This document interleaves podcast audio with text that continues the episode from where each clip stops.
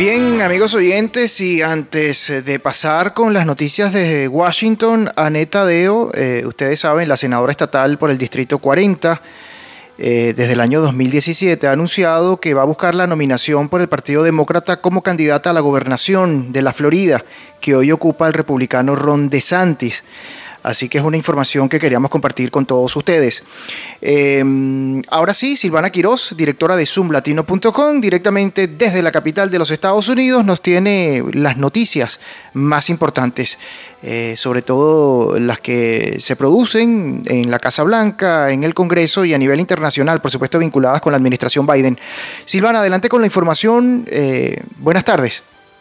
Buenas tardes, Luis Alfonso. Un gusto estar contigo, como de costumbre, aquí desde la capital. Y bueno, tenemos que hablar, imagino que ustedes también ya lo anunciaron, lo que ha conmovido y ha llegado, ha llenado los titulares eh, de todo el país y del mundo, y es la muerte del exsecretario de Estado uh, Colin Powell, quien uh, fue el primer afroamericano en ocupar el cargo de secretario de Estado de Estados Unidos y quien falleció hoy lunes a los 84 uh, años de edad. Y bueno, eh, su muerte no solamente ha dado mucho de qué hablar porque ambos partidos, demócratas y republicanos, están mandando las condolencias y hablando eh, cosas muy positivas de él, sino también porque el hecho de que él estuvo vacunado, ¿no? Él tenía las dos vacunas y sin embargo él era parte de uno de los grupos que son eh, que están eh, están más afectados por esto de la pandemia ese grupo de aquellas personas que están arriba entre los 50 y 64 años él tenía 84 años cuando murió y se encontraba en el grupo de edad más avanzada que ha sido más devastado por el virus. También le habían diagnosticado eh, mieloma múltiple que puede reducir la capacidad del cuerpo para combatir infecciones, ¿no? Entonces esto abre otra vez la conversación acerca de la vacuna. La semana pasada los Centros de Control y Prevención de Enfermedades publicaron datos que muestran la efectividad de las vacunas para reducir nuevas infecciones y muertes por coronavirus. Recordemos que en agosto eh, se encontró que aquellos que fueron vacunados tenían seis veces menos probabilidades de infectarse y once veces menos probabilidades de morir de COVID-19 pero los datos también muestran una disparidad en el número de muertes, ¿no? La incidencia de muertes por COVID entre la persona de 80 años eh, o más eh, fue casi tan alta como la incidencia entre las personas no vacunadas de entre 50 y 64 años. O sea que, pues, eh, nuevamente abre la, conversación, ¿no? la muerte de, de Colin Powell, Luis Alfonso. Así es, estuvimos conversando hace pocos minutos con el doctor José González Zamora y nos dijo lo mismo que nos estás eh, comentando tú de importancia, Silvana, y sobre todo porque la vacuna, las vacunas no son 100% efectivas, pero cuando se trata de personas eh, de la tercera edad es más complejo y sobre todo cuando eh, padecen, diríamos, complicaciones relacionadas con, con el coronavirus. en otras informaciones, Silvana, vimos que Rusia ha anunciado el día de hoy el cierre de sus oficinas ante la OTAN, ¿no? Eh, esto en respuesta a la reciente expulsión de ocho diplomáticos rusos de esta misma organización. Así es, sí, eh, como tú lo dices, no ellos han anunciado el lunes que se va a cerrar su representación ante la OTAN, así como el de las oficinas de enlace militar y de información de la Alianza Atlántica en Moscú. Esto en respuesta eh, a la expulsión de los diplomáticos en misión rusa en Bruselas. La OTAN acusa a estos diplomáticos de trabajar en secreto para los servicios de inteligencia de su país y la expulsión dejó eh, a la misión rusa con la mitad de su personal. Eh, bueno, pues entonces ahora también se ha anunciado eh, el próximo cierre de la oficina de la misión de enlace militar en la OTAN en Moscú y ha dicho que la acreditación de sus empleados será revocada a partir del primero de noviembre. También cerrará la oficina de información de la OTAN en Moscú con sede en la Embajada de Bélgica, según eh, Lavrov los representantes de la alianza podrán dirigirse eh, y, hacer sus preguntas a la embajada de Rusia en Bélgica. Dice, eh, uno de los embajadores de la OTAN en Moscú puede eh, efectuar funciones similares en la capital rusa, según el Ministerio de Exterior. No, bueno, eso es lo que ha pasado también con, con Rusia. Estamos aquí muy al tanto de, de esta noticia, a ver cuál va a ser la connotación que va a tener aquí en Washington. Luis Alfonso.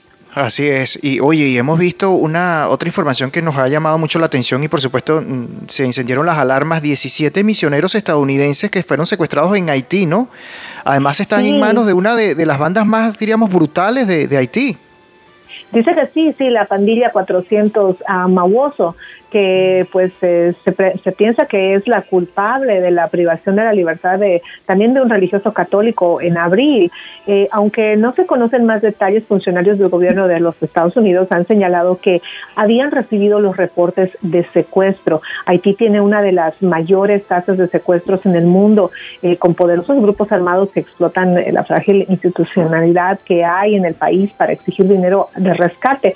Y pues Haití viene eh, sobre llovido mojado de digamos, porque hace poco el terremoto, mataron a su presidente y ahora los titulares y la conversación está sobre Haití y todo lo que está pasando en relación a, estos, a estas 17 personas, entre ellas un bebé de dos años eh, que se presume están secuestrados. El gobierno de los Estados Unidos está pidiendo respuestas. Vamos a hacer el seguimiento, es algo que se está hablando bastante aquí en la capital, Luis Alfonso.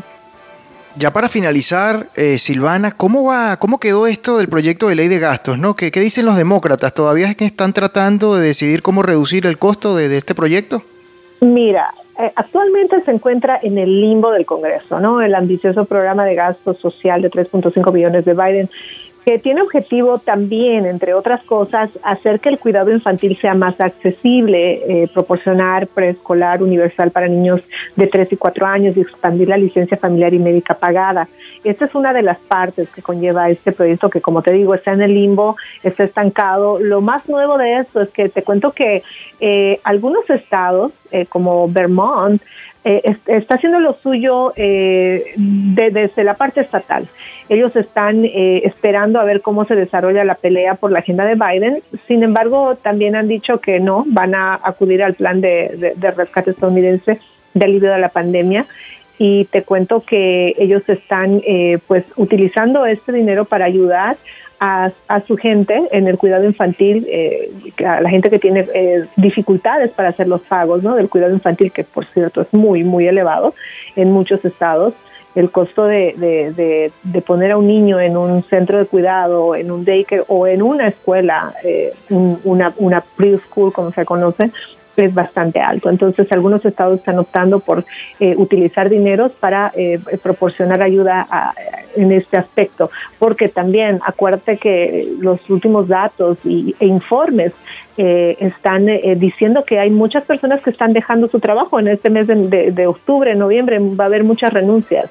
Y pues, según algunos datos, esto del cuidado infantil, hay muchos estados que ya han vuelto a las escuelas, sin embargo, hay otros condados donde, donde se presentan cierres de las escuelas, los niños tienen que volver a la casa y los papás se ven en la encrucijada de trabajar o los niños. Entonces, eh, estamos en esto. Por ahora, eh, esa es la, la, última información que hemos podido ver en relación a los 3.5 billones eh, de Biden. Eh, lo que sí te puedo mm. contar también que Biden y los demócratas están haciendo, eh, están en este momento apoyando bastante a la candidatura de Terry McAuliffe, que está corriendo por gobernadora acá en Virginia y se está presentando como uno, uno de, una de las elecciones que sería muy importante para el Partido Demócrata para lo que puede ser en la reelección de Biden en todo caso. Luis Alfonso. Así es. Silvana, yo sé que tienes que ir corriendo a almorzar, a comerte tu ají de fideos, el silpancho, el sonso de yuca, pero yo me imagino que todas estas informaciones van a estar y ya están en zoomlatino.com. Mira, me has hecho reír con el ají de fideo, porque estaba pensando en un ají de fideo, pero estoy a dieta. Sí, mira, ya pronto las van a ver todas estas noticias, ya están algunas en nuestra página. Visiten también nuestras redes sociales, estamos en TikTok, estamos con la tecnología.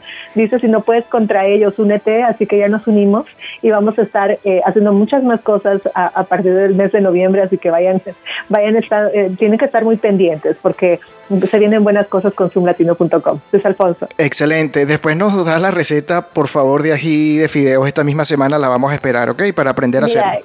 Que a mí me queda muy bien. Y el sonso también. Te puedo dar la receta. El sonso que es eh, yuca con queso. Delicioso. Qué roco. ¿Y el cuñapé? No, el cuñapé, yo soy una experta haciendo cuñapé, te cuento. Muy bien, bueno, ya te tengo. A, hacer panadera. Silvana, muchísimas gracias. Feliz inicio de semana, gracias. Igualmente para ti, todo, todo bien, sin gusto. Hasta la próxima. Un placer. Silvana Quiroz, directora de zoomlatino.com, directamente desde Washington, 12.46 minutos.